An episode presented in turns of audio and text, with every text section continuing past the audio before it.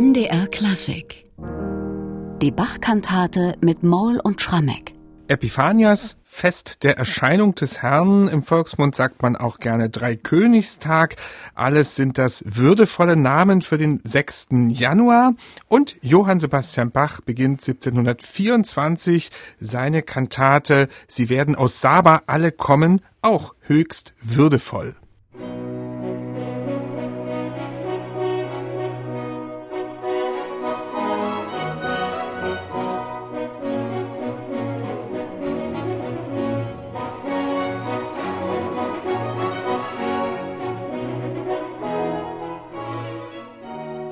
Im Text dieser Kantate ist von sehr viel Gold, von Geschenken und von Schätzen die Rede. Man könnte fast sagen, es ist die Goldkantate von Johann Sebastian Bach. Michael, wie lässt er hier diese Schätze funkeln? Ja, er lässt sie funkeln auf eine ganz reichhaltige Art und Weise. Ich würde fast auch sagen, es ist nicht nur die Goldkantate, es ist auch irgendwie die Exotenkantate, weil es so eine eigenartige Instrumentierung ist. Also wir haben zwei Hörner, zwei Oboen da Caccia und zwei Blockflöten plus Streicher und so weiter. Und gerade diese Mischung aus Blockflöten und Hörnerklang, die bringt so eine Note hinein, die fremd klingt, fremdländisch. Das ist wahrscheinlich die Art und Weise, wie Bach glaubte, dass er den Leipzigern überzeugend darbieten kann. Hier marschiert der Orient ein. Also die Weisen aus dem Morgenlande haben Ganz da ihre eigene musikalische Signatur. So sieht das aus. Nehmen wir mal den Text dieser Kantate etwas mehr auseinander. Das geht ja ganz klar los mit den Königen, also den Weisen aus dem Morgenlande, die Gold und Geschenke bringen, aber dann gibt es da ja auch noch eine erstaunliche Wendung hin zu einem richtigen Ich-Bezug in dieser Kantate. Ja, wir haben wieder diesen Fall. Es geht aus vom Evangeliumstext, also Matthäus 2, die Weisen aus dem Morgenlande, die nach Bethlehem kommen, um das Jesuskind zu beschenken. Übrigens dem vorangestellt ein kleiner Auszug aus der Epistel des Sonntags, Jesaja 60, letztlich die Vorhersage, wenn der Heiland kommt, werden aus Saba alle kommen, also aus einem fernen Königreich. Das historische Saba liegt irgendwo im Jemen, also im Orient, um eben das Kind anzubeten, um es zu beschenken. Und jetzt ist die historische Schilderung geschehen und jetzt wird der Bogen geschlagen zum Ich-Bezug, wie in einer guten Predigt, in die Gegenwart. Was kann ich denn dem Jesuskind schenken? Und das ist dann einfach ganz schnell gesagt, die irdischen Dinge, die zählen nicht bei Jesus. Jetzt. Also Gold auch nicht. Auch Gold letztlich nicht. Außerdem haben das ja schon die Weißen damals aus dem Morgenlande geschenkt. Aber was ich der Einzelne Jesus schenken kann, das ist mein Herz. Und insofern ist es wirklich in der zweiten Hälfte die Herzkantate, die wir hier vor uns haben. Eine Erklärung, dass Gott, dass Jesus nicht die irdischen Schätze an dir schätzt, sondern eben tatsächlich deine Herzensgaben. Wollen wir mal zunächst auf diesen wunderbar überwältigenden Eingangschor eingehen, den Bach da komponiert hat. Ich würde dich einfach mal bitten, den musikalisch zu beschreiben. Über die Instrumentation hast du ja kurz mhm. schon was gesagt. Also es setzt erstmal ein mit einem großen instrumentalen Vorspiel, was einen feierlichen Klangboden bereitet, auch einen exotischen, eben wegen dieser besonderen Instrumentierung. Und dann kommt Bach mal wieder mit einer Chorfuge, die allerdings die Besonderheit hat, dass das Fugenthema direkt in der Exposition schon eng geführt wird. Heißt in diesem Fall, dass eben die zweite, dritte, vierte Stimme eben nicht erst das Fugenthema singt, wenn die erste Stimme durch ist, sondern es wird direkt eng geführt und es wirkt so wie eine Art Echo-Effekt und Bach will damit erreichen, dass man dieses Anwachsen der Menge spürt. Also dass offenbar die Weisen von allen Seiten herbeiströmen. Und gerade in einer hallischen Kirche hat das einen ganz, ganz wunderbaren Effekt. Bach muss viel daran gelegen haben, genau diesen Effekt zu erreichen, weil wir tatsächlich wissen, einer der seltenen Fälle, dass Bach lange an diesem Fugenthema gefeilt hat. Es taucht nämlich in einer anderen Kantatenpartitur schon mal als Skizze auf und da sieht man, dass er so ein, zwei Varianten erstmal hatte, die er wieder verworfen hat. Er suchte also nach einem Thema, was sich auf diese raffinierte Weise eben direkt eng führen lässt, um den Echo-Effekt, das Anwachsen der Menge zu erreichen.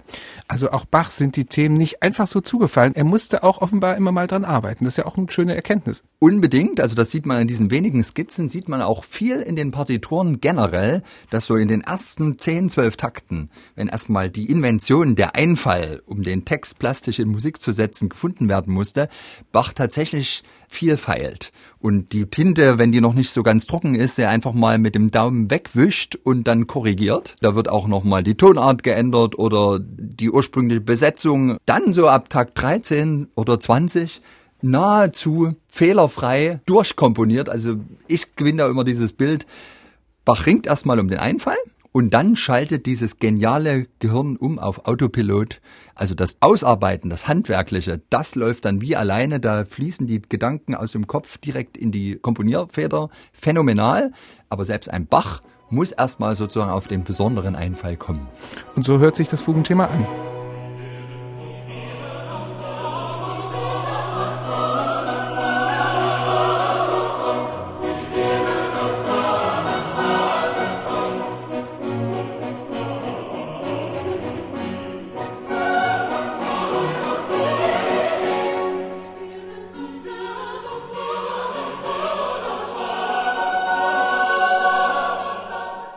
Ja, das ist also dieser kunstvolle Eingangschor, aber es geht musikalisch natürlich genauso kunstvoll weiter in dieser Kantate zum Fest Epiphanias.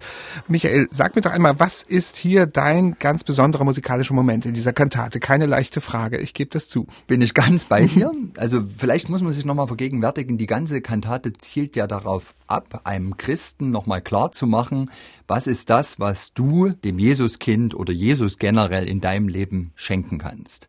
Und es ist keine Option für dich, wie die Weisen aus dem Morgenland mit irdischen Gütern zu kommen, also mit Gold, mit Weihrauch und Myrrhe. Aber es heißt dann im letzten Rezitativ sehr schön übertragen durch Anspielung auf diese historischen Geschenke, wie es denn richtig wäre, des Glaubens Gold, der Weihrauch des Gebets, die Myrrhen der Geduld sind meine Gaben. Und darauf gibt's dann eine Arie, die das Ganze nochmal verdichtet. Also die letzte Arie, und das ist mein besonderer musikalischer Moment, nimm mich dir zu eigen hin. Da gibt es dann im zweiten Teil diese Passage, alles, alles, was ich bin, was ich rede, tu und denke, soll mein Heiland nur allein dir zum Dienst gewidmet sein. Und hier passiert was ganz Besonderes. An sich ist das eine sehr schön reich instrumentierte Menuett-Arie, schreitet aber erstmal relativ gemächlich. Aber wenn plötzlich vom Individuum die Rede ist, also alles, alles, was ich bin und was ich rede, tue und denke, wird Bach plötzlich ganz kunstvoll. Der Sänger muss eine ganz ornamentierte Melodie singen. Und hier habe ich so den Eindruck, hier versteckt Bach seine eigene Signatur. Also er sagt eigentlich nichts anderes als alles, was ich bin, was ich rede, tu und was ich komponiere.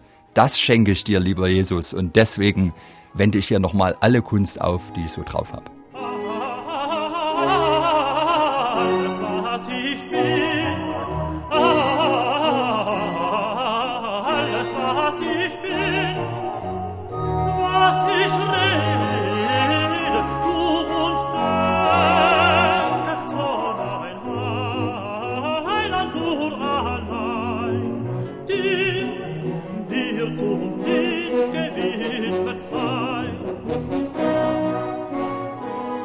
Hier singt sozusagen Johann Sebastian Bach selbst und gibt sein Bekenntnis ab, was er schenken kann.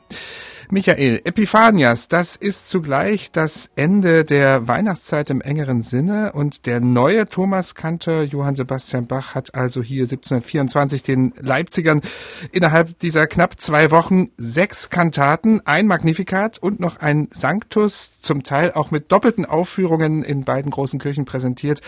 Kann man irgendwie nachvollziehen, was das für einen Eindruck da in Leipzig hinterlassen hat? Ah, leider nein. Das ist eigentlich so ein ganz, ganz merkwürdiger Befund in der Bachforschung. Wir gehen heute vor all diesen Stücken in die Knie und können nicht begreifen, dass Bach die im Wochentakt und teilweise noch in engeren Intervallen raushaut, ja. Und wir können zugleich nicht begreifen, warum nicht die Zeitzeugen Lobeshymnen geschrieben haben, warum nicht die Gazetten voll waren, voller Dank für diese großartige Musik. Nein, das Problem ist, wir haben keine Dokumente, die uns irgendetwas über die Reaktionen des Publikums der Leipziger Gemeinde aussagen. Die Die wahrscheinlichste Erklärung ist immer noch dafür, dass die Dokumente so schweigen. Kirchenmusik war einfach etwas ganz Gewöhnliches. Jeden Sonntag gab es in jeder Stadt in der Hauptkirche Kirchenmusik. Das war die Aufgabe des Kantors. Der hieß Johann Sebastian Bach hier in Leipzig. Der hat eine tolle Arbeit geleistet, aber die Leute haben es als etwas wahrscheinlich ganz Gewöhnliches hingenommen. Ich würde vor allem auch noch wissen, wie es die Musiker aufgenommen haben. Für die war das ja auch eine ganz neue Erfahrung mit diesem Kantor, weil er von ihnen Dinge forderte, die sie so noch nicht erlebt hatten. Wir wissen alle, Bach ist so komplex, wenn man da einmal in der Fuge rauskommt, kommt man nicht wieder rein. Für die war dieses erste Jahr, denke ich, ein Wechselbad der Gefühle. Sicherlich gab es viel Begeisterung, es gab aber bestimmt auch Verwunderung und manche waren vielleicht auch überfordert, zumindest anfangs. Gut, und die Würdigung dieser Stücke, die damals nicht vorgenommen wurde, die holen wir jetzt in diesem Podcast nach.